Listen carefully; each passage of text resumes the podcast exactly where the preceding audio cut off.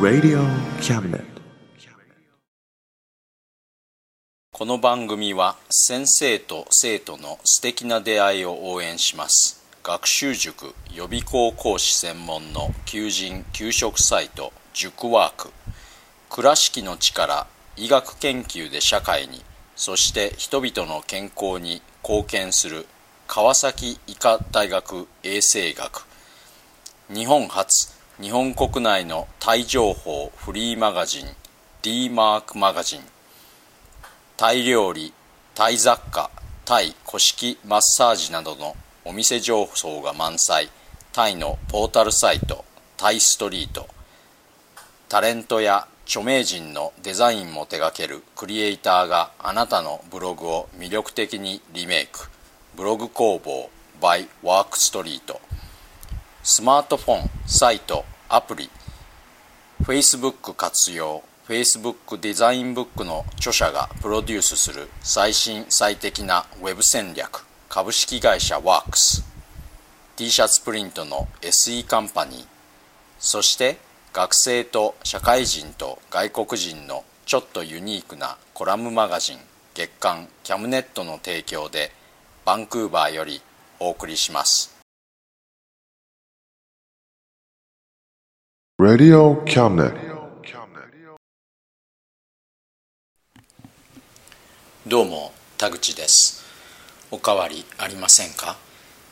子供のバスケットボールのチームの顧問をしていてそのシーズンの終了後に風邪をこじらせてそのすぐ後に通知表の締め切りとちょっとバタバタしていまして今月のラジオの録音が遅れてしまいました。締め切りに間に合うよう原稿を書けないこともなかったと思うんですが今日原稿を書いてみてやっぱり落ち着いて書いた方がいろいろな意味でいい感じだなと思いました。さて今月も皆様からのお便りから、えー兵庫県川西市のみぞうさん。頑張れ頑張れ。できるできる。北京だって頑張っているんだから。うん。北京って頑張っているんですね。いや実はニュースって全然見ていないんですね。もう2年くらい。その間一時期見ていた時があったんですがニュースで見る世界はあまり僕に関係なく動いているみたいでなんかもういいやって感じでまたパタッと見なくなりました。え東京都葛飾区の秀樹さん。楽しいです。僕も毎月楽しく原稿を書いてお話しさせていただいています。感謝です。東京都港区のリュンさん。落ち着いた雰囲気がとても素敵です。ありがとうございます。実際の僕はあまり落ち着いていないと思っていて最近意識して動作をゆっくりにしたりしています。リュンさんが感じられた僕の雰囲気はそのせいかもしれません。もっと精進してもっと落ち着きたいと思います。理想はもたい雅子さんのゆっくりさです、えー今月のタイトルは「子どもの教育」です。よろしくお付き合いください。実は僕の子供が高校3年生で来年大学生なんですね。小さい頃から英才教育というわけではないんですが同じ勉強をするんだったら大学に入るのに役に立つ。あるいは大学を出てからも役に立ちそうなものを集めていこうという僕のポリシーのもとせっせといろいろなものを集めさせてきました。最初に集めたのは言語でカナダという国は母国語が2つある国で英語とフランス語がそれなんですね。それで僕の住んでいるバンクーバーというところは英語圏になるんですがフランス語だけしか使わせない学校というのがあってそこの小学校に通わせたんですね。それでまあ普通にフランス語が使えるようになったんですがそこで英語の学校に切り替えました。というのが僕の頭の中には普通にフランス語が話せるだけでいいよというのがあったので僕は小学校の代行教師をしていた時期があったので大体小学生が何をしてるのか分かっていたし僕の小学校時代の経験から考えてもまあ数学算数ですね。算数以外はそんなに真面目に勉強しなくても体制には影響ないんですね。だから僕の子供には数学だけはきちんと教えていました。それであとは適当に流しちゃっていいよって感じで小学校が終わった段階で流暢なフランス語とまあ基本的な数学的思考と。小学校の7年間それ以外は気にしなくていいよっていうのは結構楽だったと思うんですね精神的に。カナダの学校というのは小学校が7年生でその後すぐ高校で高校が5年生なんですね。基本的にフランス語はただ学校にいさえすればいいんだし数学も僕と一緒に家でしていて学校のテストの結果なんてのはほとんど無視していましたから。中学まあ高校に進学してからはというのがこれがちょうど中学2年生で高校に入るんですね。フランス語をきっぱりやめて。あこれはさっきも言いましたね。それで3年間スペイン語をさせました。これもまあスペイン語、うん、まあ適当に話せるぐらいになればいいかなという感じですね。それと同時にそこからは論文の書き方とノートの取り方と数学ですね。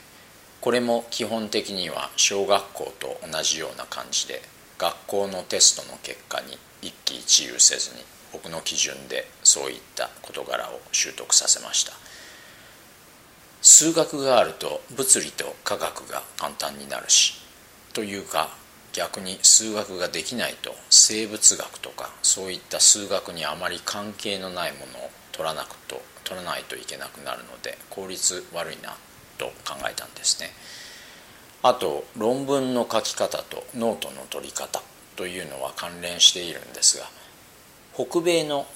というか英語圏の論文の書き方って基本的に一緒で大体1段落5行で全体で5段落といったものなんですね。これは大学を卒業して大学院に入るまでそれで論文全体だと25行のセンテンスがあるわけですね。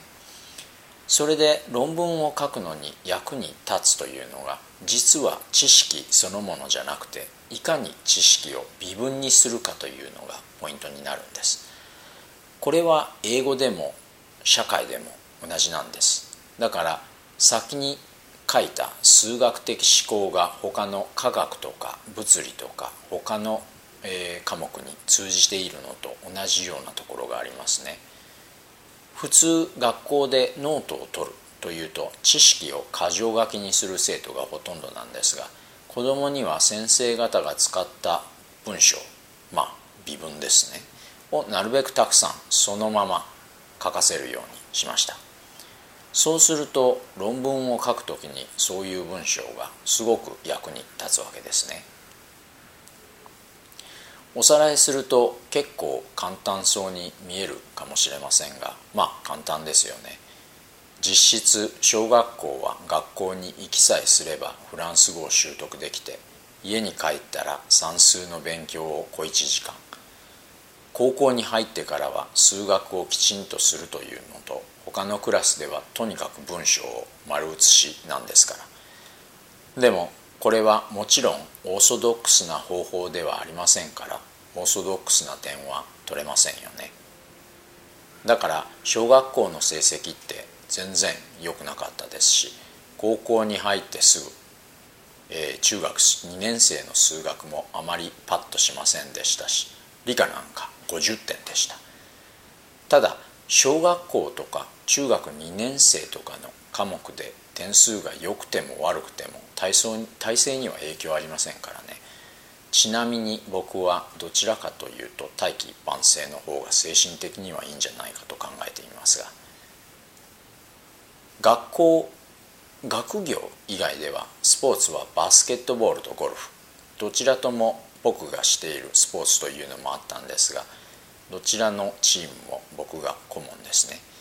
チームスポーツと単独スポーツというのはありましたね。あと映画鑑賞と音楽鑑賞。できれば本も読んでほしかったんですけどなんとなく本はあまり読んでませんね。小さい頃から事あるごとに映画を一緒に見ていましたし音楽は四六時中流しているのでこれも努力なしに普通に造形が深いです。で結果はというとうまくいけば UBC ブリティッシュコロンビア大学の工学部に入れるかなというポジションにいるのでまあ申し分のない結果です。もちろん反抗期もありましたしまだ続いているところも多々ありますが何分オーソドックスな方法じゃないので本人も理科が50点とかこれでいいのかなと思うこともあったと思いますがラッキーな部分もたくさんありました。例えば理科が50点の時点で僕の元妻は子供がダメだと思ったみたいで僕のアンオーソドックスな教育方針は誰からも邪魔されなかったというのは大きかったと思います。まあ吉田拓郎さんの歌にもあるようにいつも全ては今日までそして明日からですね。今月も最後までお付き合いいただいてありがとうございました。カナダは今日から夏時間です。晴天の日曜日なので今日はちょっとダウンタウンで散策しようかなと思っています。子供と一緒に。もうすぐ春ですね。ご自愛くださいませ。ではまた来月。お元気で。Radio Cabinet.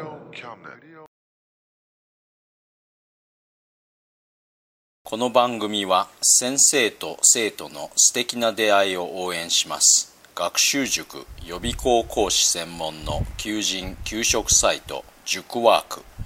倉敷の力医学研究で社会にそして人々の健康に貢献する川崎医科大学衛生学。日本初日本国内のタイ情報フリーマガジン